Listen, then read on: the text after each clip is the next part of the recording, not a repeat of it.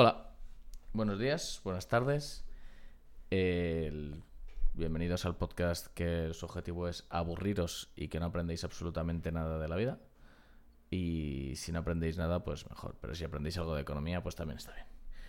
Eh, hoy vamos a hablar de la prima de riesgo. Esa cosa que entre 2008, 2009, 2010 estaba todo el mundo hablando de ello, que España, la prima de riesgo estaba en puntos súper altos, que estábamos fatal, que no sé qué. Eh, es interesante hablar de esto porque ahora mismo, claro, desde la crisis de, de 2007, que acabó en una crisis bancaria en 2012, que estuvimos todos mal y, y se hablaba mucho de ello, ahora es curioso porque nadie está hablando de la prima de riesgo, nadie está diciendo nada y tampoco es que hay mucho que decir, es que la prima de riesgo es un concepto muy fácil y es algo que a lo mejor nadie entiende, pero ¿qué es lo que está pasando? Prima de riesgo eh, significa un riesgo superior al base. Un riesgo base dentro de la economía, dentro de las finanzas, es eh, lo, lo que nosotros llamamos una curva de riesgo cero. Una curva de riesgo cero en este caso eh, se considera a la deuda alemana, a la emisión de la deuda alemana. Entonces, si Alemania pide dinero y lo pide por 1,2% al 1,2%, ¿vale? Eh, con un tipo de interés al 1,2%, el tipo de interés al que nosotros lo pidamos menos ese 1,2% va a ser la prima de riesgo. Por lo tanto, si, si Alemania está emitiendo a 1,2% y España está emitiendo a 3,4% o a 2,2% para ponerlo más fácil, la prima de riesgo sería de 100 puntos básicos, es decir, un 1%. ¿Qué pasaba? Que mm, en el 2011-2012, cuando aquí los bancos empezaron a quebrar, las cajas rurales empezaron a quebrar, cuando estábamos peor aquí que lo que estábamos viendo en el resto de Europa, la prima de riesgo se disparó, obviamente, porque la gente quería darnos menos dinero a nosotros que el dinero que le quería dar a Alemania. Por lo tanto, nosotros nos iba a exigir un precio mayor. Si yo soy menos seguro, si yo tengo más probabilidades de no devolverte el dinero, me va a costar más dinero pedirte dinero. Y es lo que pasó. Básicamente la prima de riesgo se elevó muchísimo porque teníamos mucho más riesgo que lo que en ese momento se consideraba el país con menos riesgo dentro de Europa, que era Alemania. ¿Qué está pasando ahora? Está pasando una cosa curiosa y es que eh, hemos pasado de emitir uh, gratis, hemos pasado de que la gente eh, dé dinero a los gobiernos europeos prácticamente por nada, porque o sobraba el dinero o el Banco Central Europeo había apoyado tanto, eh, había hecho que la confianza del pueblo, la confianza del, de las empresas mundiales eh, fuese muy grande hacia Europa, porque Europa estaba dispuesta a pagar lo que hiciese falta para que no pasase nada. Por lo tanto, eh, las primas de riesgo estaban muy bajas, muy bajas, muy bajas por toda Europa. Eh, Alemania seguía siendo el que prima de riesgo tenía más baja, pero claro, el, el, el, Alemania seguía siendo el que el tipo de interés era más bajo aproximadamente. Pero claro, es que nadie tenía riesgo. Nadie tenía. A nadie le cobraban dinero por, por pedirlo. Por lo tanto, pues toda la prima de riesgo era muy baja en todos los países. No, era un no era un valor representativo del riesgo real que tenían los países. Porque como sobraba tanto dinero y había un Banco Central Europeo por detrás apoyando tan fuerte, eh, se asumía que toda la Unión Europea tenía un riesgo muy parecido. Por lo tanto, al ser una, un conjunto de países en el que muchos de ellos están en una posición muy fuerte globalmente, el resto de países, como puede ser España, o como puede ser Francia, eh, Italia, o como puede ser Grecia, eh, países mmm, bordeando el Mediterráneo, esos países también pues sufrieron ese beneficio, ¿no? De que la gente, pues al final le daba dinero a España a cambio de muy poco tipo de interés, a cambio de un cupo muy bajo, porque realmente suponían que cualquier riesgo que iba a tener España lo iba a asumir el Banco Central Europeo. Y eso es, era completamente correcto. Vino el COVID y el Banco Central Europeo lo primero que hizo fue dar dinero a todo el mundo, hizo que todas las empresas intentasen sobrevivir, eh, lo que conllevó a que ese asunción, esa asunción de que el Banco Central Europeo asumía todo el riesgo que iba a asumir todos los países, se reforzase. Se reforzase. Y las primas de riesgo estaban muy bajas, estaba todo el mundo muy contento, pedir dinero no costaba nada. ¿Qué pasa? Que llegó la inflación. Y si un banco central, como el Banco Central Europeo, como el Banco Central Americano, eh, no quiere, lo que un banco central no quiere es que haya inflación, porque es lo más difícil de controlar. Porque al final, pues tienes medidas macroeconómicas que puedes hacer para reducir la inflación, como puede ser eh, subir los tipos de intereses, reducir la cantidad de dinero que haya en el mercado, reducir, em, aumentar los costes para las empresas, porque al subir los tipos de intereses, pedir préstamos para las empresas es superior, todo lo que esté eh, fijado contra tipos de intereses eh, que controla el Banco Central Europeo sube el precio. Por lo tanto, lo que haces es eh, reducir la cantidad de dinero que se está moviendo alrededor de la, de la economía y aumentando los costes de financiación. pero eso depende mucho de cómo reaccione la sociedad como tal. Depende mucho de cuántos ahorros tengan los españoles, tengan los franceses, tengan los americanos. Entonces, es una manera de enfrentar la inflación. Bueno, todas las maneras de enfrentar la inflación tienen una mucha, tienen mucha cantidad de incertidumbre. Em, por lo tanto, lo último que quiere un banco central es llegar a ese punto en el que la inflación es incontrolable, llegar a ese punto en el que por muchas medidas que estés tomando, la inflación no baja, como por ejemplo está pasando ahora en Turquía. Em, por lo tanto, para no intentar no llegar a ese punto, pasó lo que pasó en todas las crisis anteriores a estas, todas las crisis que suponían una inflación. Los tipos de intereses de los bancos centrales empezaron a subir. La Fed, como es de costumbre, subió muchísimo más rápido, el Banco Central Europeo la estuvo siguiendo y y eso hizo que los tipos de intereses subiesen mucho. ¿Qué pasa? Cuando los tipos de intereses suben mucho, cuando tú como Banco Central Europeo, como Banco Central, estás decidiendo, oye, no vamos a dar tanto dinero como estábamos dando antes, incluso vamos a retirar el dinero que estábamos dando antes, el riesgo que asumen los países ahora es mayor, porque ahora el resto de la economía global no ve que haya un Banco Central Europeo dispuesto a asumir cualquier riesgo que tenga el país, dispuesto a poner todo el dinero que haga falta. Porque el mismo Banco Central Europeo está diciendo, oye, no quiero, no quiero poner dinero a casco porro porque no quiero aumentar este problema de inflación y además eh, un problema de inflación muy alto es peor que un país asumiendo mucho riesgo y un país sin ser capaz de emitir deuda. Por lo tanto, pues tomaron esa decisión, el Banco Central Europeo subió los tipos de intereses y las primas de riesgo empezaron a ser un factor importante dentro de la economía otra vez. Em, entre ellas, la prima de riesgo española, el tipo de interés, ¿no? El, la curva de riesgo cero, que era la deuda alemana.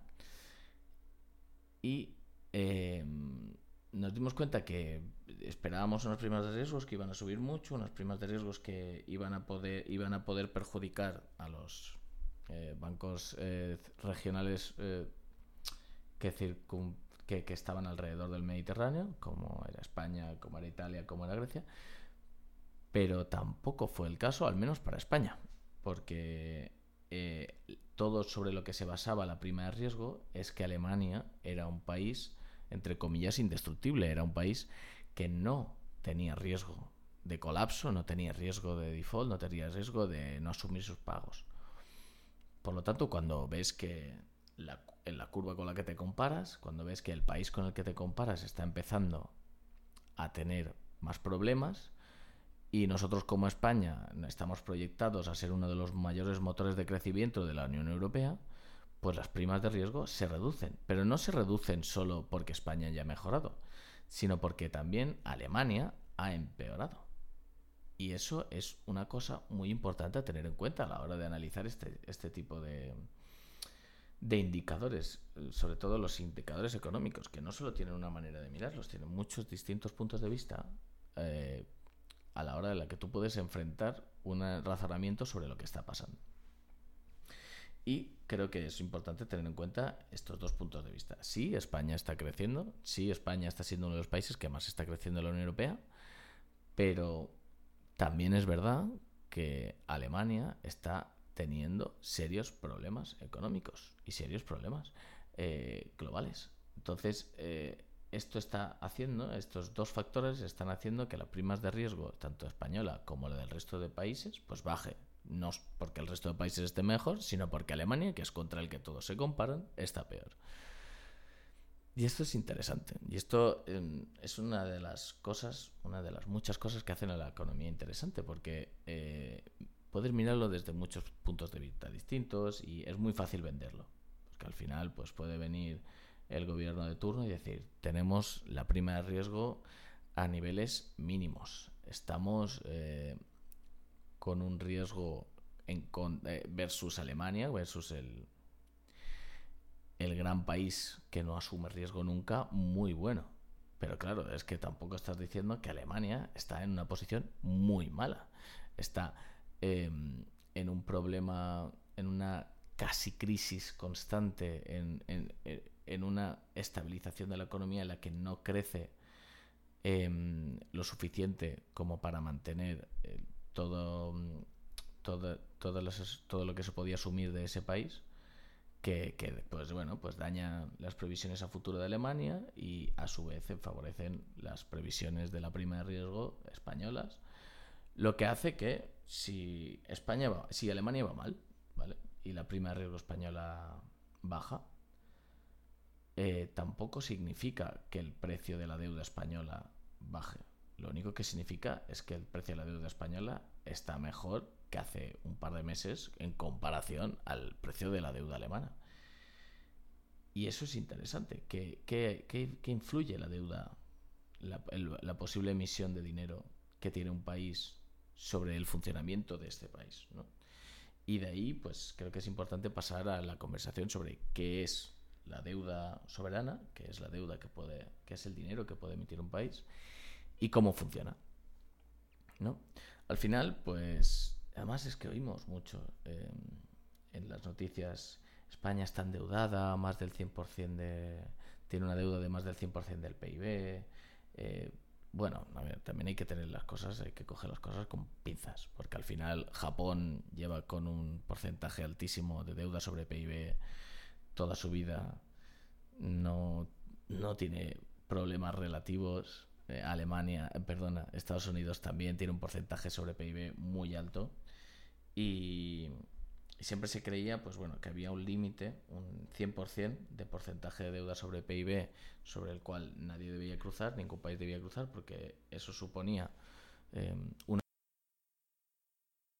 de, de la economía, pero bueno, como los países empezaron a superarlo, como varios países, grandes potencias mundiales, empezaron a superarlo, pues ese límite, esa supuesta barrera que se había puesto dentro del sistema financiero global, pues dejó de existir, entre comillas, ¿no? Al final, tener mucha deuda sobre tu PIB es un problema, pero si puedes seguir emitiéndola y si puedes seguir repagándola, pues bueno, pues no pasa nada.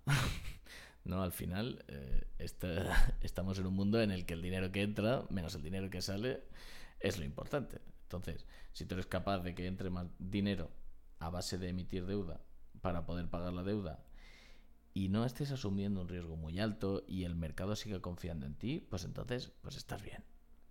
Entonces ya no es solo el porcentaje de deuda que tenga un país sobre su PIB eh, lo importante, sino que también cuánto le cuesta al país emitir la deuda, porque eso al final no es más que el puro reflejo de cuánto confía la economía global en que ese país sea capaz de repagar sus deudas. Y ser capaz de repagar sus tus deudas es el factor principal. La medición es el termómetro perfecto para medir cómo realmente está un país y cómo se considera ese país en posición eh, global, en una posición global.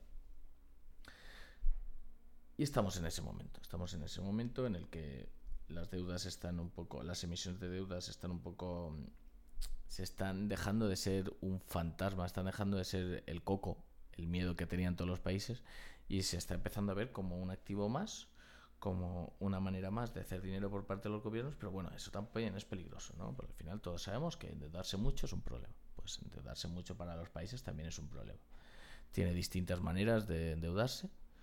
Em, las más conocidas para España son las letras del Tesoro, las letras y las emisiones de bonos.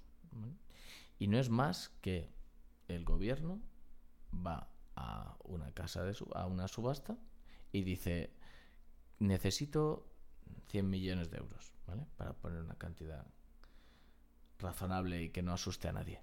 Em, ¿Cuánto dinero quieres ganar a cambio de darme esos 100 millones de euros? ¿Qué significa cuánto dinero quieres ganar a cambio de darme esos 100 millones de euros? ¿Cuánto me va a costar a mí que tú me des, yo como España, cuánto me va a costar a mí que tú, como empresa privada, como tanto española como fuera de España, cuánto me va a costar que tú me des a mí dinero, es los 100 millones, los 100 millones de euros que yo necesito. Y depende de cuánto me pidas, eh, eso se va a reflejar en lo que es un tipo de interés y eso se va a pagar a mediante de cupones. Eh, los cupones es eh, conocido globalmente como la manera que tienen los países de repagar su deuda anualmente o semianualmente, pero bueno, se suele anualizar todo para que sea comparable entre distintas emisiones de deuda en tanto distintos momentos del tiempo del mismo país como entre distintos países. Y esa manera de comparación es la que después facilita también pues, la prima de riesgo. ¿no? Cuando se anualiza todo, cuando se pone todo bajo un mismo estándar, pues después eres capaz de comparar cuánto le está costando a España en contra de lo que le está costando a Alemania emitir deuda. Em, entonces, ¿Cómo se emite? ¿Qué es lo que pasa? Pues eh, el, gobierno va, dice, mira, yo necesito 100 millones de euros y las empresas pues funcionan como una subasta. Eh, las empresas van y dicen, mira, yo creo que aceptaría que tú me pagases un 3%. Otra empresa va y dice, pues yo creo que aceptaría que tú me pagases un 2,7% a cambio de que yo te dé eh, pues el dinero que necesites y eh, se cogen las apuestas, lo que la gente dice que, puede pagar y lo más barato es lo que son lo que consiguen darle el dinero a España a cambio de un tipo de interés. ¿Por qué querría una empresa darle el dinero a España a cambio de un tipo de interés? Pues lo primero que se me viene a la mente, lo más fácil de todo, es que ganan dinero. Porque imagínate, a mí me sobran 10 millones de euros en la cuenta y digo, vale, quiero rentabilizar esos 10 millones de euros, no quiero asumir mucho riesgo. Entonces, la mejor opción que tengo ahora mismo para no asumir mucho riesgo y rentabilizar ese dinero es se lo doy a una institución que sé que tiene el respaldo de la Unión Europea, no tanto, pero lo sigue teniendo. Se lo doy a un país que está en áreas de crecimiento ahora mismo dentro del tanto la Unión Europea como dentro del la economía global como tal, y ese país, España en este caso, me va a dar a mí cada año, pues si hemos quedado de acuerdo en que el 2,7 es el precio que yo, le voy a, que yo voy a recibir, pues me va a dar cada año un 2,7% de 100 millones. Y al final de los 10 años, por ejemplo, que es el tiempo máximo al que yo le he prestado ese dinero, pues me va a dar a mí los 100 millones de euros más los, el 2,7%. Me va a dar 2,7 millones de euros. Entonces yo estoy ganando cada año 2,7 millones de euros a cambio de asumir un riesgo muy bajo y al final a mí esos 100 millones se me van a devolver dentro de 10 años. Y yo dentro de 10 años puedo volver a ir y decirle, oye España, te vuelvo a dejar el dinero un poco más caro, un poco más barato, o en vez de ir a España me voy a Francia, o en vez de ir a Francia me voy a otro país. Entonces, es una inversión relativamente segura, es una inversión que da rentabilidad. Ahora mismo España al 10 años está pagando un 3,4%, lo que significa que eh, el dinero que tú le des a España, España como concepto, ¿no? España como, como gobierno, como, como banco, eh, ese dinero se te va a devolver a ti, cada, cada año a ti te van a pagar 3,4% y dentro de 10 años a ti te van a devolver todo el dinero que tú has prestado más un 3,4%. Eh, y bueno, es interesante, ¿no? Es interesante ese, todo a ese junge que hacen, esos tratos que hacen las compañías privadas y los gobiernos se le llama renta fija, ¿vale? Porque al final estás recibiendo eh, una cantidad de dinero fijo durante X tiempo y al final del periodo a ti se te va a devolver el 100% de lo que tú has prestado, más el interés. Entonces, em, tú puedes proyectar, sabes eh, cuánto dinero vas a estar ganando durante los años en el que has decidido hacer la inversión. Y ese seguro, ese yo sé que voy a ganar esto a no ser que España colapse, que es muy difícil, que un país de la Unión Europea colapse es muy difícil, em, es lo que, lo que hace que, uno, los precios sean tan bajos, que yo estoy dispuesto a darle a España dinero a cambio de muy poco, a cambio de un precio muy bajo, y también, pues, hace el mundo de la renta fija un poco más interesante, porque ya no es compararte contra un proyecto, imagínate, que yo decido abrir un bar, yo no sé cuánto voy a ganar. Sí, a lo mejor el bar del lado está ganando mucho, a lo mejor el bar de, del lado del del lado, ¿no? El de dos bares para allá está ganando poco, puedo hacer una media y digo, bueno, pues esto es aproximadamente lo que voy a ganar yo. Pero bueno, tampoco sabes si va a venir algún cliente, tampoco sabes por qué la gente va a un bar y no va al otro. Entonces, em, es mucho más arriesgado una inversión así. Y una inversión así requiere de un beneficio mucho más alto, porque estás asumiendo mucho más riesgo. Si yo abro un bar, yo no espero ganar, imagínate, me cuesta 100.000 euros abrir un bar, yo no espero ganar 2.500 euros o 3.400 euros en un año. Porque entonces es que lo que me va a costar, porque no me, nadie me va a devolver esos 100.000 euros. Los 100.000 euros que yo he puesto el bar, a mí nadie me los va a devolver. Si yo quiero rentabilizar realmente el bar y que no me coman las deudas y ganar un dinero relativamente bueno, yo espero ganar mucho más que un 3%, un 2,4%. Pero es que estoy asumiendo un riesgo muchísimo mayor y no, no, me lo están devolviendo. A mí no me lo van a devolver dentro de 10 años. Entonces, este, este cierto seguro, este conocimiento de lo que te va a entrar en un futuro es lo que hace que sea bastante interesante y sea muy eh, bueno tanto para la empresa que intenta dar el dinero a los países como para el país que recibe el dinero eh, este intercambio y este intercambio de renta fija. Entonces, ¿qué pasa? Cuando los precios ya están puestos, cuando yo ya sé lo que voy a recibir, yo mm, el papelito de que yo voy a recibir 100 millones de euros de aquí 10 años y me van a devolver 3,4 millones cada año, a mí me cuesta, a mí, a, mí, ahora mismo en el mercado cuesta 100 millones de euros. Porque es lo mismo que a otra persona, a otra empresa, le costaría dar 100 millones de euros al banco y le darían exactamente lo mismo que te han dado a ti. ¿Qué pasa? Imagínate que el gobierno español dice, el gobierno español empieza a crecer, que, España como tal empieza a crecer, empieza a crecer el PIB, eh, empezamos a estar a la par de crecimiento, a la, par de, producción que un país como Francia, que un país como Alemania, que es bastante difícil, y la prima de riesgos se reduce mucho, que casi casi nos convertimos nosotros en la curva de riesgo cero, y eh, España está pagando un 1% o un 0,5% por la deuda que está emitiendo.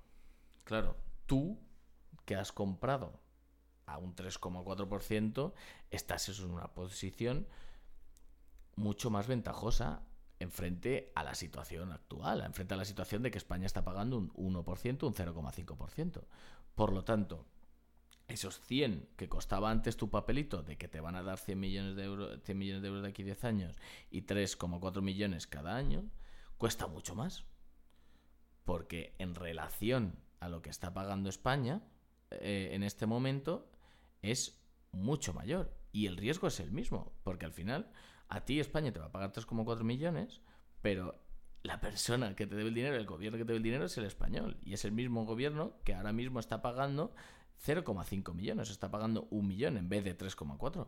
Por lo tanto, una persona va a querer pagarte más simplemente por el hecho de que estás asumiendo el mismo riesgo que si te pagasen un millón de euros, pero te van a dar 3,4 millones de euros porque a ti te lo porque tú en ese momento la prima de riesgo era más alta, tú en ese momento el precio de la emisión era más alto por el gobierno español y tienes esa ventaja, ese, ese, mm, ese punto de vista eh, ventajoso en comparación al resto de, intercambios en el mercado que hay en, de, renta fija. Y es muy interesante para los financieros, para la gente que, que hace economía y finanzas y todo esto, eh, intercambiar estos papeles. Porque al final, ¿qué estás diciendo? Si yo a ti te compro a, a 100 millones de euros un papel del 3,4%, estoy asumiendo que España por, te da 3,4%, si tú le da, te, te paga un 3,4%,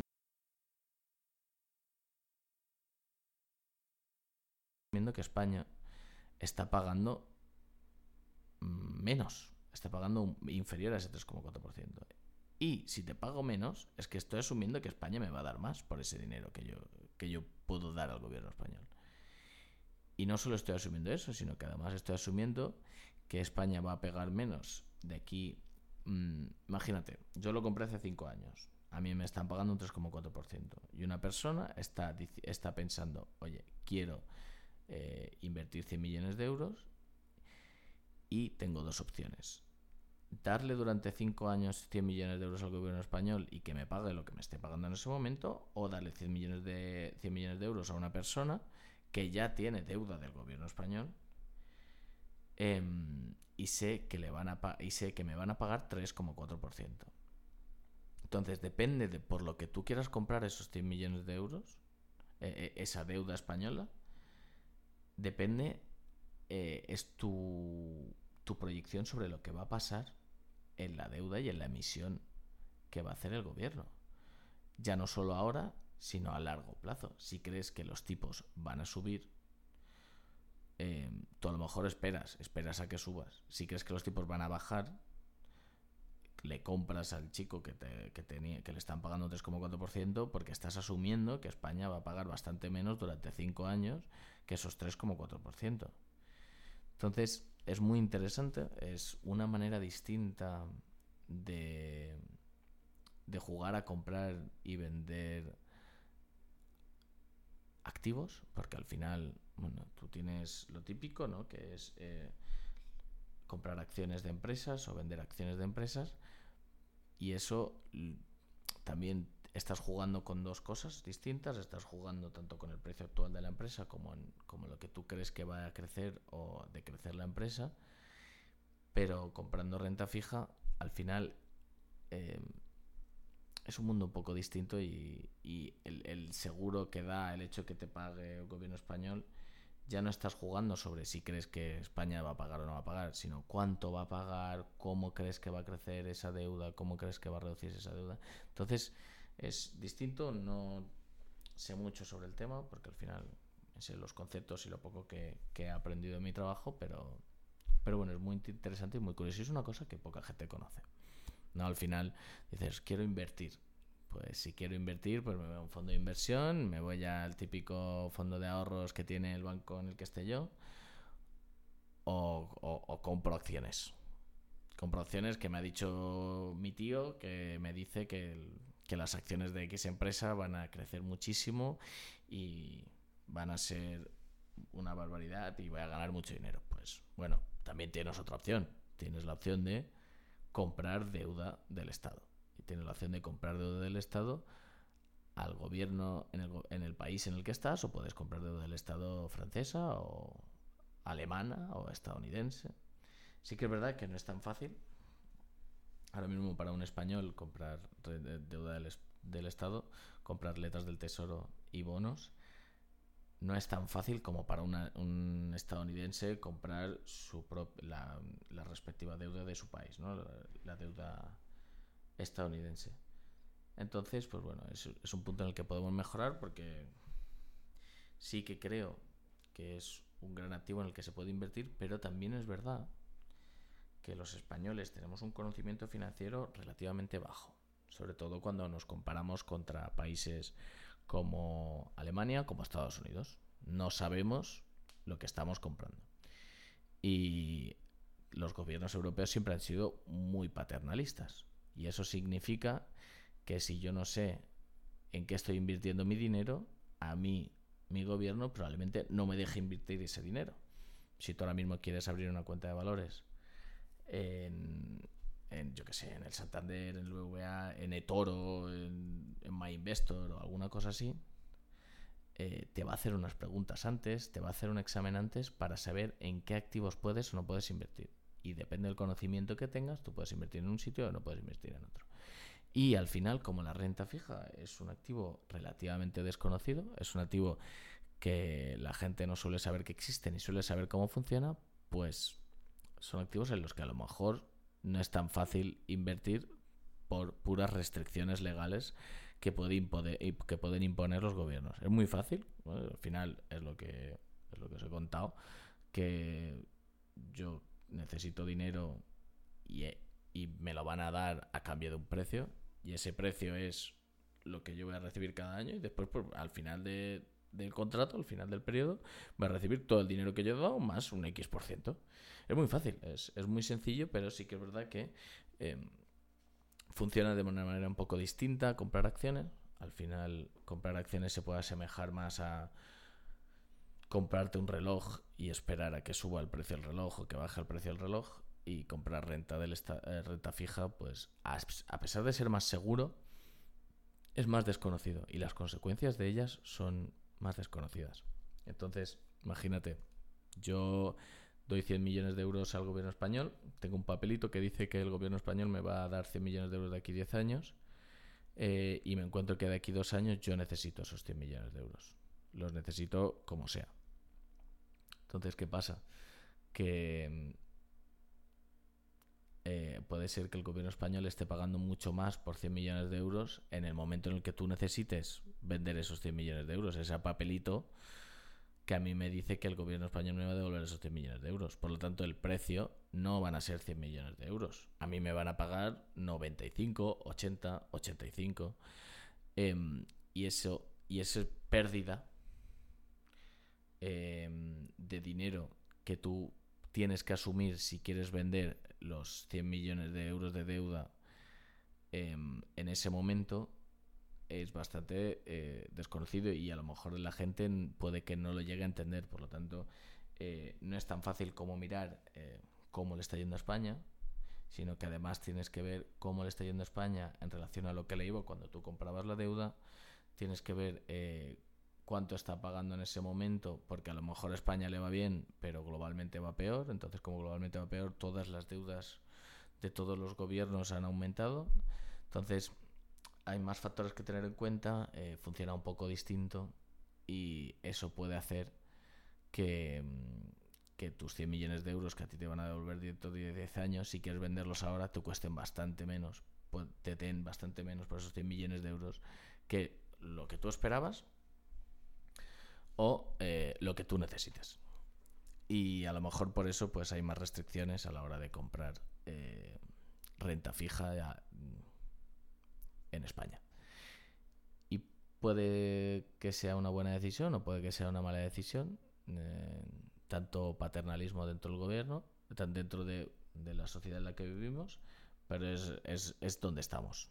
Y no creo que se pueda cambiar y al final siempre que te vayas a abrir una cuenta de valores, pues te van a prohibir ciertos, ciertos tipos de activos porque no conoces cómo funcionan.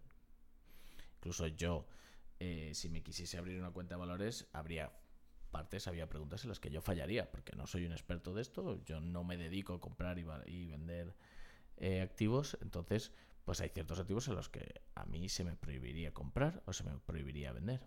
Eh, y bueno, es lo que hay que al final no, no solo está comprar o vender acciones o, deuda, eh, renta fija, ¿no? Sino pues que también puedes ponerte corto de una empresa, puedes apalancarte, puedes hacer bastantes cosas bastante interesantes, eh, puedes comprar CDS, vender CDS. Y, al final, pues si no conoces en ese mundo, si no sabes cómo funcionan eh, esos activos, si no sabes cuánto pueden pagar o cuánto no pueden pagar, pues tienes ciertas limitaciones y ciertas restricciones, que es lo que pasa. Y sobre todo, creo que está bien, porque mm, imagínate que de repente la deuda española empieza a pagar lo que nosotros creemos que es mucho, que son 4%, 5%. Entonces, un montón de españoles, como tienen acceso ilimitado y acceso libre a comprar deuda española, pues se ponen a comprar deuda española y se ponen a, a, invertir en eso. Eh, y de repente España va empeorando, los tipos de intereses van subiendo, la deuda española cada vez paga más, pues claro, esos activos que tienen los españoles va reduciendo su valor. Y bueno, eso puede suponer un problema para mucha gente que está invirtiendo, porque al final, si quisiese, si está pagando más el gobierno español ahora que cuando tú lo compraste, si tú quisieses vender, el precio sería mucho inferior. Entonces, el, el no, y eso tú no lo sabes. Cuando estás eh, comprando la deuda, tú no puede que no llegues a asumir lo que puede pasar con ese dinero y puede que creas que el riesgo es cero. Pues no, el riesgo no es cero, el riesgo tampoco es muy alto, por eso se paga tan poco, pero bueno, no es cero. Y eso es algo que hay que tener en cuenta. Tú al final sabes que si compras una acción, el valor de la empresa puede bajar, ¿no? Y estás comprando algo volátil. Y esa sensación puede que no sea la que la misma que cuando compras gobierno o cuando compras deuda del soberana y, puede que llegue a ser igual de volátil que lo que es el valor de una acción. No igual de volátil, pero bueno, que puede que llegue a ser bastante volátil. Y, bueno, entiendo las restricciones y entiendo por qué existen. No, no, me voy a meter en si creo que son correctas o no creo que sean correctas. Entonces, pues eso es un poco cubriendo eh, lo que es la emisión de la deuda de los gobiernos.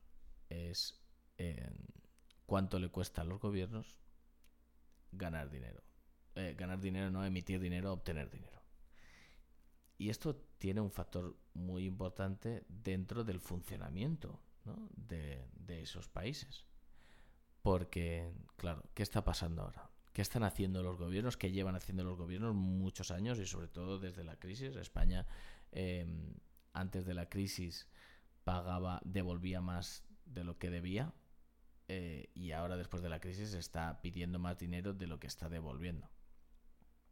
Por lo tanto, nos estamos encontrando en un punto en el que la deuda española está creciendo. Eh, sí que es verdad que la demanda de, deuda también está muy alta, que la gente está dispuesto a darle dinero al gobierno español, pero es que el gobierno español cada vez está pidiendo más. Y está pidiendo dinero para devolver los tipos de intereses, el porcentaje que estaba pidiendo, que estaba pidiendo hace cinco años.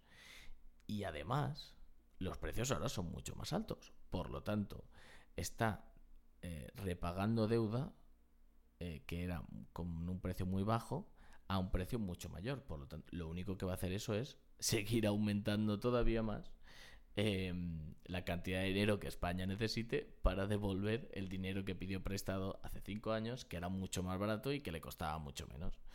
Eh, imaginaos, hace cinco años a lo mejor España pedía un préstamo a 10 años al 0,5% y ahora lo está pidiendo al 3,4%.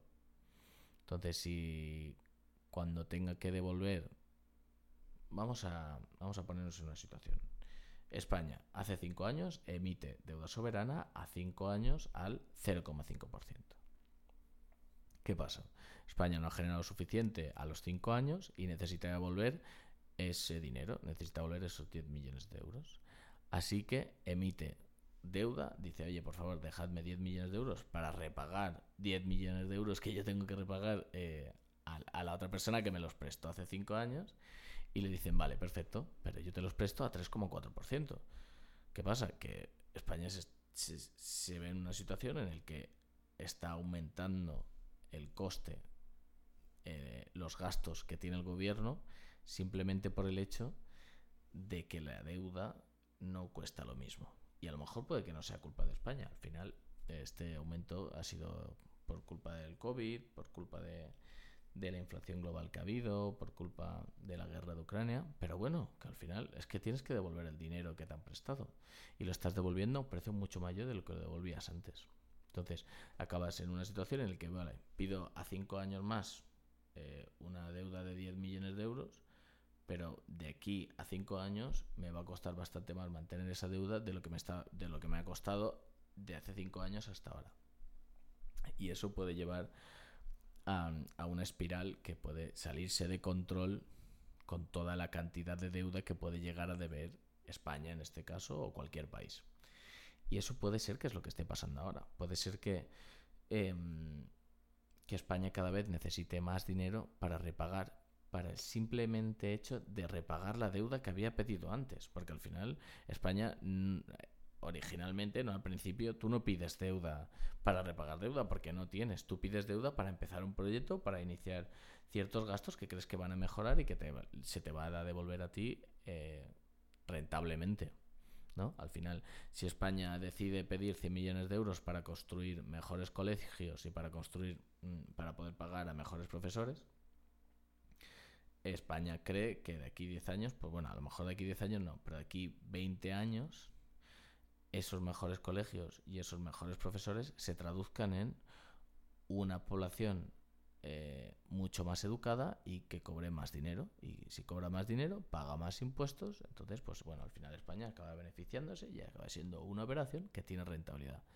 Pero si eso no pasa, o si hay factores externos que hacen que tu capacidad de ganar dinero se reduzca, pues eso es un problema.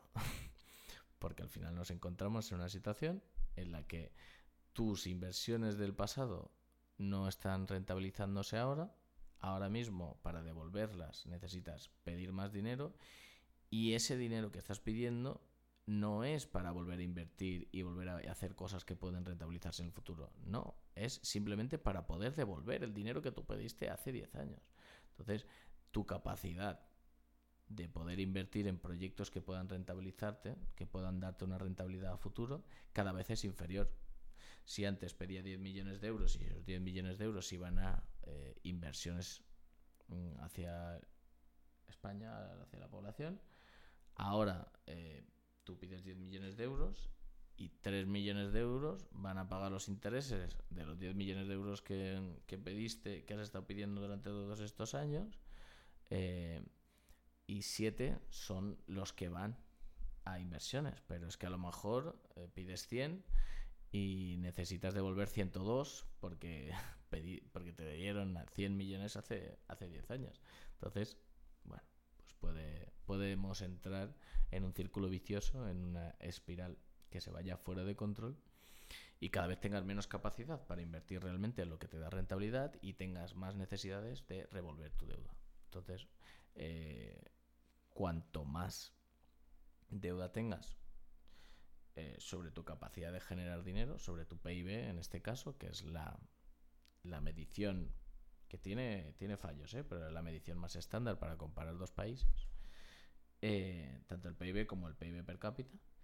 Si ese PIB no está aumentando al ritmo en el que aumenta tu deuda, si tú no vas generando el mismo dinero que necesitas generar para repagar tu deuda y tienes que ir pidiendo más deuda, pues al final eh, puedes quedarte en una situación en la que tengas un futuro bastante gris porque no tengas dinero para invertir en, para ese futuro, no tengas dinero para mejorar los colegios, no tengas dinero para mejorar los sistemas operativos de los funcionarios, que hace que sean más rentables los funcionarios y que, y que, sean más eficientes. Eh, y eso puede hacer que tú, en comparación al resto de países, pues estés en una situación poco ventajosa es una situación de desventaja en comparación a otros países. Y si estás en una situación de desventaja, tienes que subir los impuestos, las empresas se van a querer quedar menos porque tus impuestos han subido, eh, la gente cualificada, la gente que de verdad puede aportar al país, se va a ir a otros sitios a los que les paguen más, porque tú estás en una posición de desventaja. Entonces, puedes empezar a ir empeorando simplemente por el hecho de que tus proyectos que iniciaste hace 25 años no han sido tan rentables como tú esperabas. Y, al final esto es un juego, los países son juegos a, muy de largo plazo. Eh, los gobiernos son cortoplacistas, pero lo que realmente cambia el funcionamiento de un país son proyectos a largo plazo. Es mejor educación, mejores sistemas sociales, eh, mejor tasas impositivas, em, inversiones eh, público-privadas a proyectos que realmente pueden generar un crecimiento bastante alto para tu país. Y todos esos son factores muy largo placistas, son factores que dan una rentabilidad a muy largo plazo y los gobiernos no están aquí durante 20 años. El presidente de un país es presidente de ese país cuatro o ocho años, o menos si, si hay problemas. Pero lo, más probable es que todas las iniciativas que ha puesto en marcha un presidente no vea el fruto de esas iniciativas cuando haya acabado su mandato. Entonces, eh, nosotros como, como sociedad elegimos a presidentes a muy corto plazo, pero realmente los proyectos que inician deberían ser eh, proyectos que dan beneficios a largo plazo. Y eso puede hacer incluso que la perspectiva de los gobiernos, la manera de, gestionar un país cambie también como tal, porque como tú como presidente no vas a ver los frutos de un proyecto a largo plazo, pues haces proyectos a corto plazo de menos rentabilidad, haces proyectos a corto plazo que a lo mejor no significan tanto para la sociedad, pero eh, te ganan ganas popularidad dentro del país por esos pequeños proyectos que haces que puede que no lleguen a beneficiar todo lo que beneficiaría un proyecto a más largo plazo. A lo mejor pagar más a los profesores para que sus alumnos sean mejores y que esos alumnos puedan llegar a generar más dinero para el país es un proyecto mucho más a largo plazo y tú como presidente no vas a ver los beneficios de eso. Pero sí que vas a ver los beneficios si das una ayuda a gente joven para que gaste dinero, si das subvenciones, si recortas las tasas impositivas. Entonces, eh, puede que no sea ese, ese mm, dirección de dinero, la manera en la que tú inviertes ese dinero puede que no sea la más óptima posible, simplemente por el hecho de que tú de aquí cuatro años necesitas ganar la elección y tu partido necesita ganar las elecciones de aquí cuatro años. Por lo tanto, no puedes gastar tanto dinero como el que a lo mejor deberías en proyectos más a largo plazo que son los que realmente benefician el estado de un país y los que realmente hacen que un país cambie de estar en una posición global a estar a otra. Em, y eso, por ejemplo, con Israel, que bueno, que es un tema tabú, pero si lo ves desde una perspectiva puramente económica, que no estoy diciendo que sea la correcta de verlo, eh, ha hecho cosas buenas como inversiones a proyectos privados, eh, como una mejora de la educación general del país. Entonces, bueno, al final Israel se ha encontrado con una situación en la que está con un PIB bastante alto y ha sido un país que pasaba de tener una moneda completamente devaluada, de tener un crecimiento nulo, a ser un país con una moneda bastante fuerte, un, crecimiento bastante grande en comparación al resto de países y sobre todo el resto de, países de, su zona. Entonces, pues bueno, es curioso. Es curioso cómo el hecho de cómo funciona la deuda, cómo funciona la prima de riesgo, cómo funcionan todas estas cosas que pueden ser un poco más abstractas para el ciudadano promedio, acaban afectando tan fuertemente en la vida de ese ciudadano.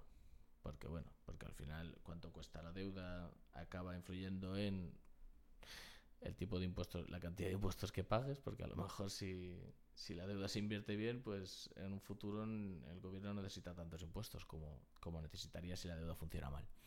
Entonces, bueno, al final está todo muy interconectado. Eh, la economía no es más que un órgano vivo con muchas cabezas pensantes Em, y, bueno, puede llegar a causar ciertos problemas y podemos llegar a tener ciertos problemas si nos centramos en, simplemente repagar nuestras deudas, en, tener una visión muy cortoplacista de, de, la economía y de cómo está funcionando la sociedad. Y, y la emisión de deuda es un gran factor, es una gran parte de cómo puede estar funcionando esta sociedad y es un gran reflejo de cómo, cómo el mundo ve a España como tal. Y bueno, parece que estamos en una posición eh, relativamente buena. Parece que la gente se cree el hecho de que nosotros seamos capaces, vayamos a ser uno de los motores de crecimiento de Europa. Em, pues bueno, las políticas te pueden gustar más o te pueden gustar menos, pero si tienen efectos negativos, a lo mejor se espera que no tengan tantos efectos negativos como los esperados, o a lo mejor incluso se espera que tengan efectos positivos y que puedan pasar de tener, podamos pasar de tener una economía que crece a tener una economía que crece mucho. Y eso, bueno, siempre son, son ventajas, ¿no? Que nos vean bien significa que tenemos más probabilidades de que nos vaya bien. Y eso está bien. Te puede gustar más, te puede gustar menos la situación en la que estamos, te puede gustar más, te puede gustar menos las políticas que se tienen, que se toman, pero la realidad es que desde fuera no nos están viendo tan mal como incluso nos podemos llegar a creer nosotros mismos. Que hay más confianza en España por parte de los extranjeros que la propia confianza que hay por parte de los españoles. Y bueno, no sé. Em, todo este tema de la prima de riesgo, todo este tema de la deuda soberana me parecía muy interesante, las repercusiones que podían tener y hay muchas otras repercusiones de las que no hemos hablado porque simplemente no hay manera de hablar de tantas cosas en, un tiempo tan limitado. Así que bueno, ha sido un placer. Espero haberos ayudado a dormir y nos vemos en el siguiente, bueno, nos oímos en el siguiente episodio.